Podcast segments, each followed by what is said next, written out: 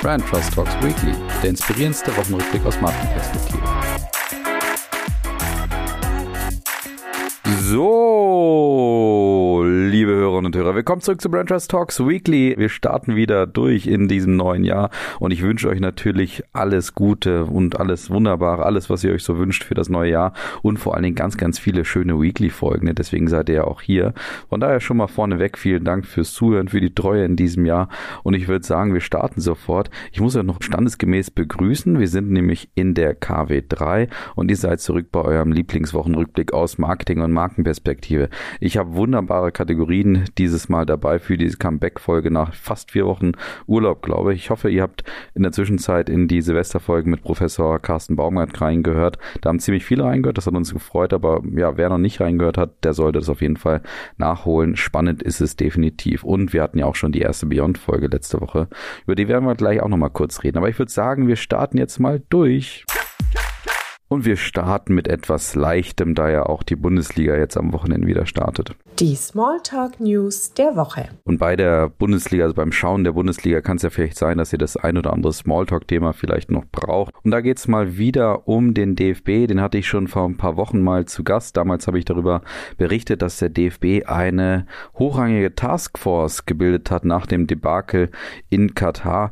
Und diese Taskforce für meinen Gefühl ein bisschen zu altmodisch und auch so ein bisschen zu sehr daherkam, dass man vielleicht innovative Ideen und vor allen Dingen auch innovative Leute dort nicht so sehr eingeladen hat, sondern eher Leute, die das Problem vielleicht auch kreiert haben im Vorfeld. Also eher welche, die für das alte Fußballgeschäft so ein Stück weit stehen und dementsprechend da vielleicht nicht zwangsläufig die besten sind, um auch neue Lösungen und innovative Lösungen zu finden. Und genau diese Taskforce hat jetzt den Nachfolger von Oliver Bierhoff, also dem DFB-Direktor, bekannt gegeben und das Witzige ist, die Taskforce hat jemanden aus ihrer Mitte nominiert und vorgeschlagen, was ja nicht nur bei Twitter und Co. so zu ein paar Wellen geführt hat. Und deswegen lese ich euch mal kurz einen Tweet vor von Onkel Dagobert, der durchaus bekannt ist in der Fußballbubble, der jetzt geschrieben hat, der DFB-Expertenrat, dem Rudi Völler angehört, hat sich nach Beratung mit Rudi Völler auf Rudi Völler als besten Kandidaten geeinigt. Rudi Völler hat nach längerer Bedenkzeit zugestimmt. Das heißt also, die Taskforce hat Rudi Völler nominiert bzw. benannt und vorgeschlagen, für dieses Amt des Direktors beim DFB und Rudi Völler hat angenommen. Und Rudi Völler ist ja nun schon sehr lange im Geschäft. Ich würde sagen, man sollte ihm auf jeden Fall eine Chance geben, das tue ich auch. Aber trotzdem hätte ich mir gewünscht, dass vielleicht auch dort eine innovativere Idee gefunden worden wäre, um so ein bisschen Aufbruchstimmung auch für die anstehende Heim-EM vielleicht auch zu kreieren. Und wie ihr zu dieser Idee steht, das könnt ihr jetzt ja, wie gesagt, genüsslich beim Fußball schauen am Wochenende mal gemeinsam diskutieren. Und weiter geht's natürlich mit einer meiner Lieblingskategorien vorneweg. Vielen Dank, ihr Lieben von dieser Marke, dass ihr diesen Podcast so bereichert. Neues von Mediamarkt. Und es war durchaus ein Paukenschlag, der sich allerdings auch angekündigt hatte. Und zwar machen Mediamarkt und Saturn gemeinsam Werbung. Dass diese beiden ja zu einem Konzern gehören, das ist ja nichts Neues. Das ist schon einige Jahrzehnte so. Aber jetzt treten sie auch gemeinsam am Markt, beziehungsweise in der Kommunikation, im Marketing gemeinsam auf. Und das hat natürlich gute Gründe. Man möchte sich jetzt eben auch gegenüber der Konkurrenz klar positionieren und möchte vor allem auch für die Kundinnen und Kunden dort einfach ein entsprechendes Leistungsbündel anbieten,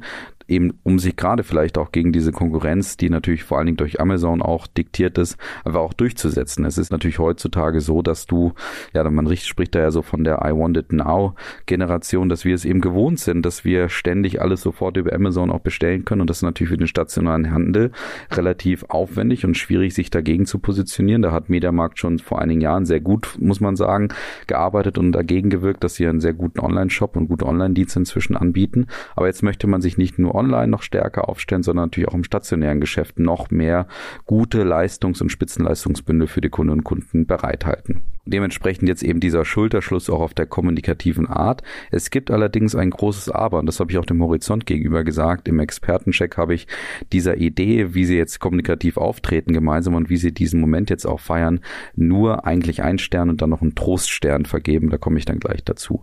Warum habe ich nur einen Stern für diese Idee, wie sie es kommunikativ gerade vermitteln? Gegeben, weil das Ganze sehr lieblos, sehr unkreativ und wie ich finde völlig inadäquat passiert ist. Was wir ja feststellen müssen, das ist jetzt so ein großer Höhepunkt, dass man zum ersten Mal wahrscheinlich, glaube ich, in der Geschichte, dass diese beiden Marken wirklich komplett gemeinsam auftreten und das offensichtlich auch so bleiben soll.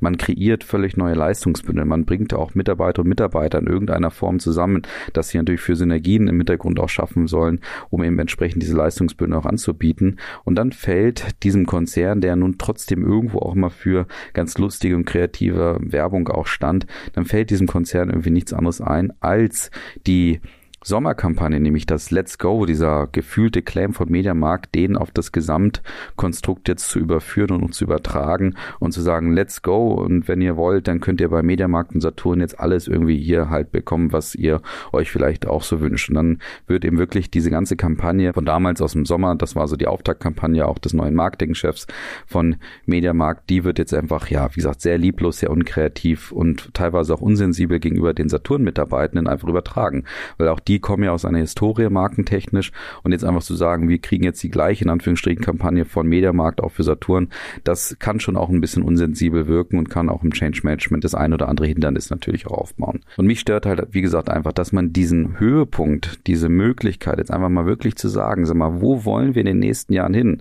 Das gegenüber Mitarbeitenden, aber auch gegen Kundinnen und Kunden gegenüber einfach eben nicht nutzt, dass man diesen Höhepunkt nicht nutzt und das einmal kommuniziert und wirklich sagt, wofür wollen wir denn eigentlich stehen?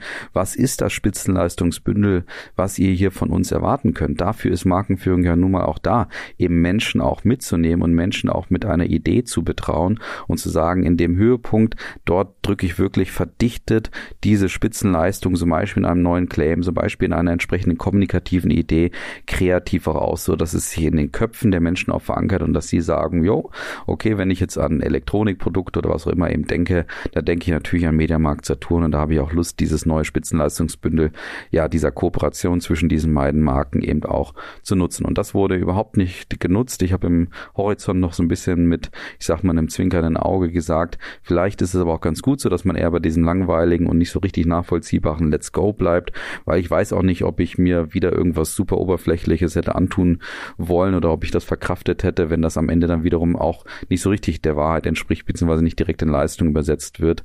Da habe ich gedacht, dann ist es vielleicht besser, dass man eher im Unkreativen bleibt, weil, und das ist ja dann der Troststern, den ich vergeben habe im Horizont, nämlich dass sie vor allen Dingen in neuen Spitzenleistungen auch gedacht haben. Das ist das Positive, das muss man sagen. Also sie haben da gesagt, sie wollen bessere Preise anbieten als Beispiel, eben bessere Dienstleistungen anbieten, was das Thema auch Abholung im Shop zum Beispiel angeht, etc. Also da scheint man schon sehr kreativ zu sein und wirklich sich auch klar zu sein, dass die Kundschaft von heute eben entsprechend anspruchsvoll ist und damit auch etwas geliefert werden muss. Aber wie gesagt, insgesamt eher enttäuschend und leider mal wieder kein guter Markenführungsschritt von Mediamarkt Saturn.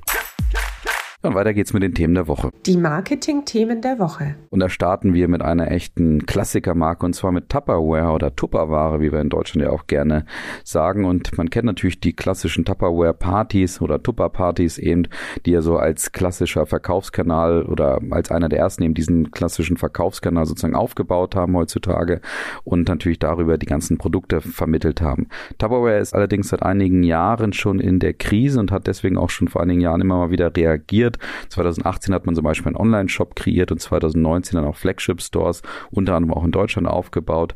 Und jetzt kommt das nächste Thema dazu und zwar öffnet man sich auch für den Einzelhandel und zwar insbesondere in den USA. Das soll aber demnächst auch in Deutschland passieren, dass man also in Zukunft auch der eine oder andere Tupperdose auch im Einzelhandel bekommen mag. Ein logischer Schritt, glaube ich, eben als Reaktion auf die Krise von, von Tupperware. Man sagt aber nach wie vor, dass dieser klassische und legendäre Direktvertrieb über die Partys weiterhin erhalten bleiben soll. Da hat man auch sehr viele Hoffnungen im deutschen Markt, dass dort auch das neue deutsche Management es schafft, eben über Incentive-Programme etc. da auch diesen Direktvertrieb und die Vertriebsmitarbeiter und Mitarbeiter, die durchaus während der Pandemie sich so ein bisschen zurückgezogen haben, dass man die wieder gewinnt, um da auch wieder durchzustarten. Mein Hinweis an Tupperware ist eigentlich nur, ich kann das nachvollziehen, dass man sich da weiterhin öffnet. Man sollte natürlich irgendwo auch die Grenzen halten. Das machen sie auch, indem sie sagen, sie wollen im Einzelhandel auch nicht jedes Produkt anbieten, aber man sollte eben auch mal grundsätzlich schauen, was sind denn eigentlich wirklich die Knappheiten der Leute heutzutage, weil das war immer ein Grund, warum die Top-Partys eben gut funktioniert haben, dass halt einfach diese Produkte bei den Knappheiten der Menschen angesetzt haben und deswegen auch so gut verkauft wurden, beziehungsweise einfach so überzeugend waren bei diesen Partys. Und genau da sollte weiterhin, ja, ich sag mal, die Forschung bei Tupperware hingehen, dass man das herausfindet und das natürlich auch über die Partys oder über welche Vertriebskanäle auch immer dann auch vermittelt.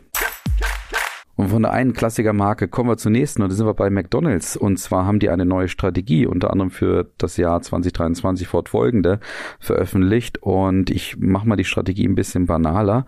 Und zwar möchte McDonalds als Schnellrestaurant schneller werden. So kann man das Ganze so ein bisschen auf den Punkt bringen. Allerdings geht es nicht nur darum, dass man jetzt in der Dienstleistung selber, also beim Burger braten und vorbereiten und servieren und so weiter schneller werden will, sondern vor allen Dingen bei der Expansion schneller werden möchte. Und das ist ganz interessant. Das heißt, man hat dort herausgefunden oder gesehen, dass es nach wie vor eine große Nachfrage für Schnellrestaurants auch von McDonald's gibt und man da so ein bisschen ja langsamer geworden ist und dadurch auch ein paar Chancen verpasst hat, weil natürlich unheimlich große Konkurrenz auch herrscht, die entsprechend dann die guten Lagen vielleicht auch hier und da eben übernehmen, anstatt dass da vielleicht ein McDonald's-Restaurant entsteht. Und das ist jetzt die neue Strategie von, von McDonald's, dass man eben schneller werden möchte, noch weiter in weitere Märkte expandieren möchte und das Ganze eben, wie gesagt, einfach so beschleunigen möchte, dass man dort einfach diese eigene Nachfrage, die man nach eigenen Aussagen eben selber angekurbelt hätte, dann eben auch für sich ausschöpft.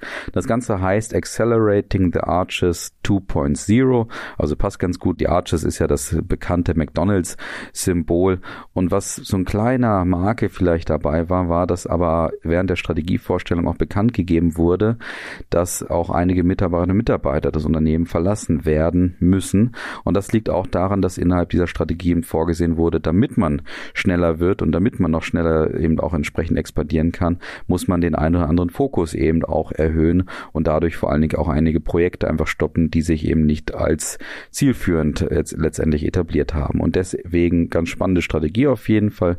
Das heißt, wir können uns darauf freuen oder vielleicht auch nicht freuen, dass um uns herum der ein oder andere McDonalds jetzt vielleicht noch entstehen wird. Und als letztes Thema haben wir noch innerhalb der Themen der Woche ein richtiges Knallerthema, nämlich die Brand Finance Studie, auf die man ja wie gesagt auch jedes Jahr auch wartet. Und zwar gibt's dort jetzt wieder das Ranking der 500 wertvollsten Marken. Und interessant ist dabei, dass natürlich die gefeierten Technologiebrands, die ja seit einigen Jahren die Brand Finance und, und ja insgesamt die Brand Rankings ja wirklich dominieren, dass die zwar nach wie vor die Gewinner sind, allerdings, wenn man so auf die Zahlen guckt, auch zu einigen Verlierern gehören, weil sie durchaus Federn gelassen haben. Und kurzer Blick aufs Ranking, also mal vielleicht so die Top 5, da bleibt es nach wie vor sehr technologiedominant. Und zwar ist der erste Platz jetzt an Amazon gegangen, die haben Apple verdrängt. Apple ist jetzt nämlich nur noch Zweiter. Danach kommt Google, Microsoft und dann eben der erste nicht unbedingt technische Konzern, nämlich Walmart. Danach kommen aber wieder viele technische, wie zum Beispiel Samsung, ICBC, Verizon, Tesla und auf Platz 10 interessanterweise auch TikTok. Und interessant ist dabei, wie gesagt, dass viele dieser Technologie-Brands auch wirklich nachgelassen haben, allen voran unter anderem auch Amazon, die fast 15 Prozent nachgelassen haben und dabei nur Erster geworden sind, weil Apple noch mehr verloren hat, interessanterweise. Und auch zu weiteren Verlierern, was zumindest den Markenwert angeht, gehört, sind unter anderem eben auch Samsung und auch Verizon, die eben auch, wie gesagt, nachgelassen haben. Ganz großer Verlierer ist allen voran auch Facebook. Auch das war wahrscheinlich so ein Stück weit zu erwarten. Und Grund für diesen Einbruch in den Werten, zumindest nicht unbedingt beim Ranking, sehen eben die Experten von Brand Finance unter anderem daran, dass die Pandemie jetzt natürlich ein Stück weit zu Ende ist und jetzt so ein bisschen die alte Gewohnheit und die alte Nachfrage auch wieder entsteht und dadurch jetzt nicht mehr nur Technologie-Brands im Vordergrund stehen, sondern auch andere Konsumgewohnheiten. Und dies zeigt sich übrigens auch, wenn man in die Medienbranche guckt, weil zum Beispiel auch Marken wie Netflix oder auch Disney eher zu den Verlierern gehören, was zumindestens den Markenwert angeht. Und wie gesagt, Facebook hatte ich ja schon als großen Verlierer dabei auch genannt. Interessant ist natürlich trotzdem, dass die angesagten Marken wie Instagram und TikTok,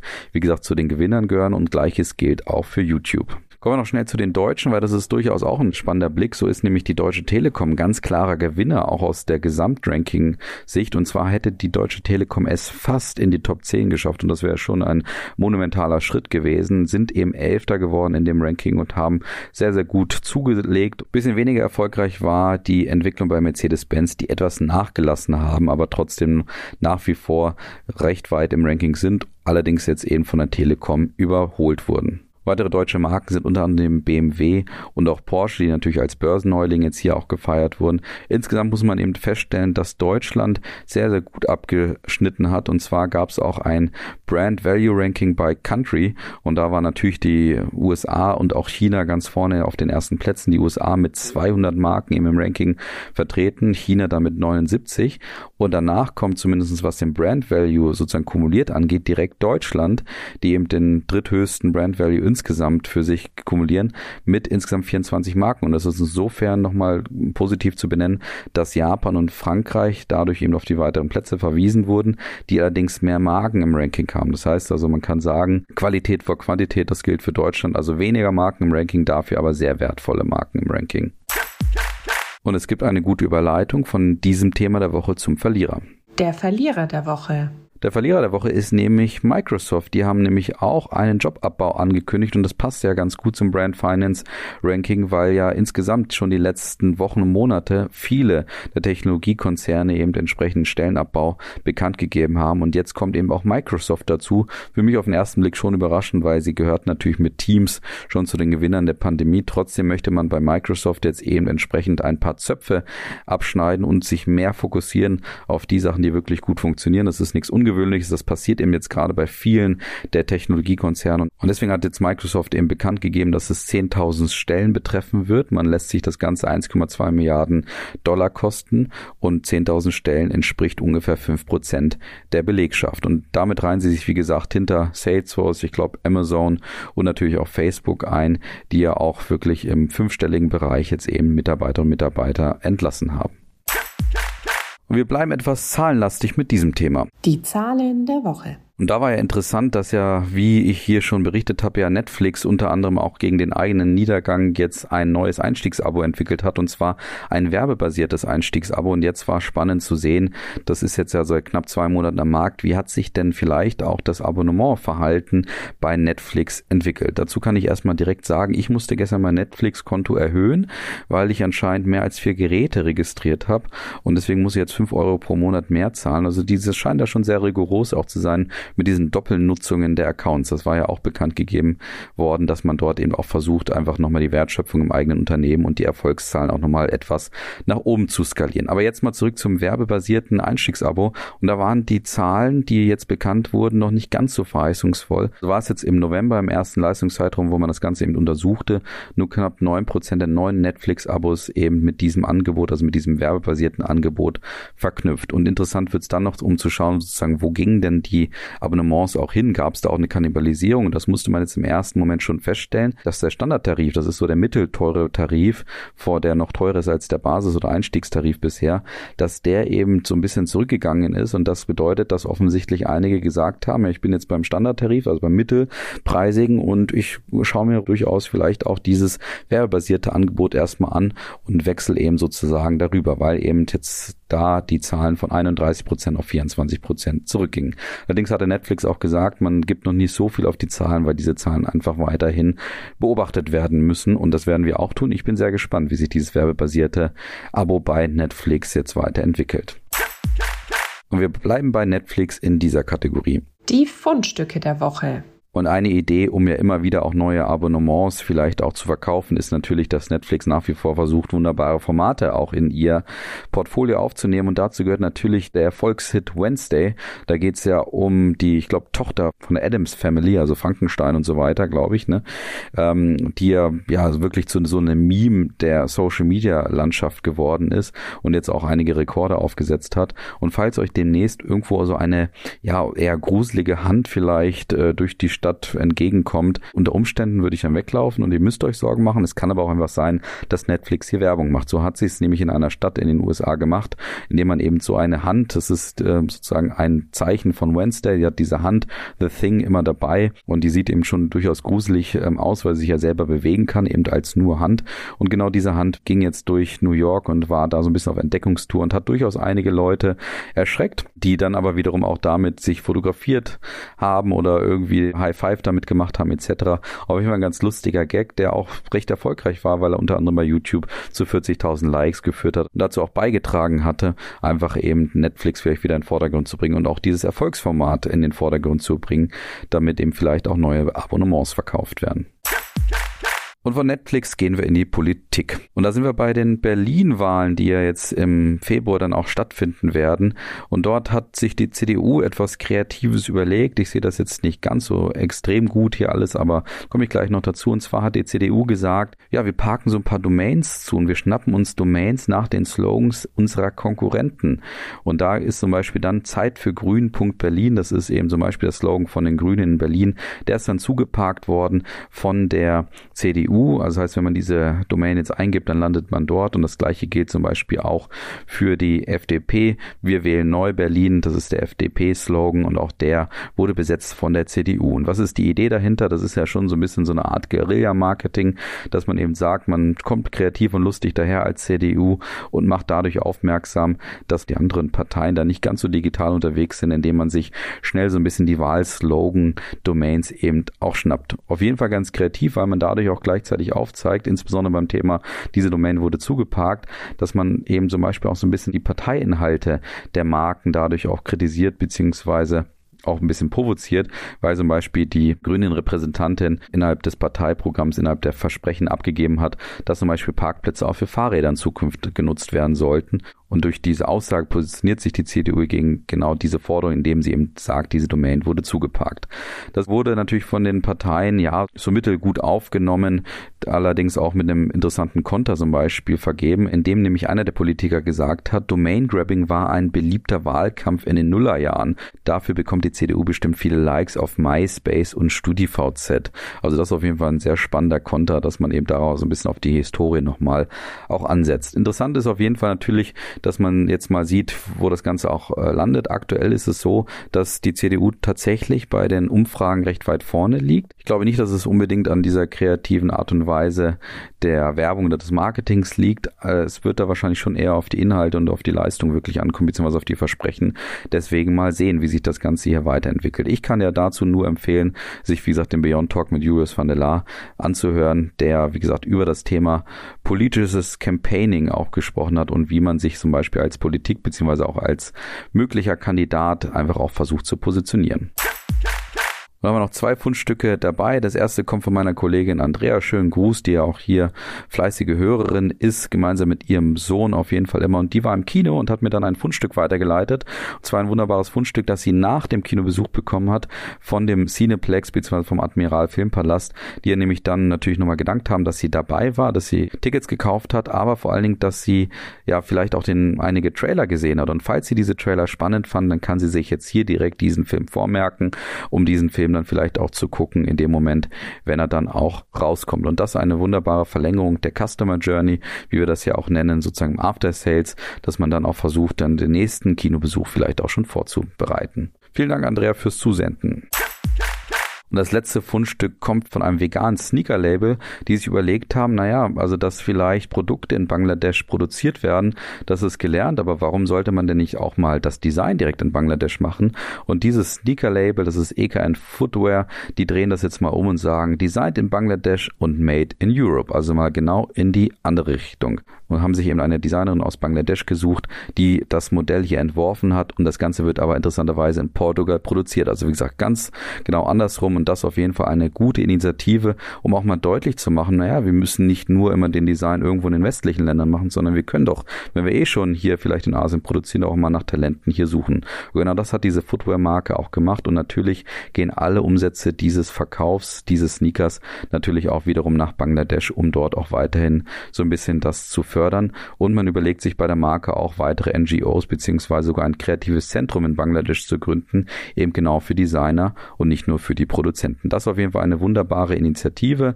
die hier entstanden ist von EKN Footwear. Und mit diesem wunderbaren Fundstück entlasse ich euch nach einer durchaus langen Folge ins Wochenende. Ich danke euch fürs Zuhören bei dieser ersten Folge. Nächste Woche wird es wieder vielleicht etwas kürzer, aber ich muss ja ein bisschen was nachholen. Und in dem Sinne, schönes Wochenende und wunderbaren Start in die nächste Woche. Macht's gut. Bis dann. Ciao.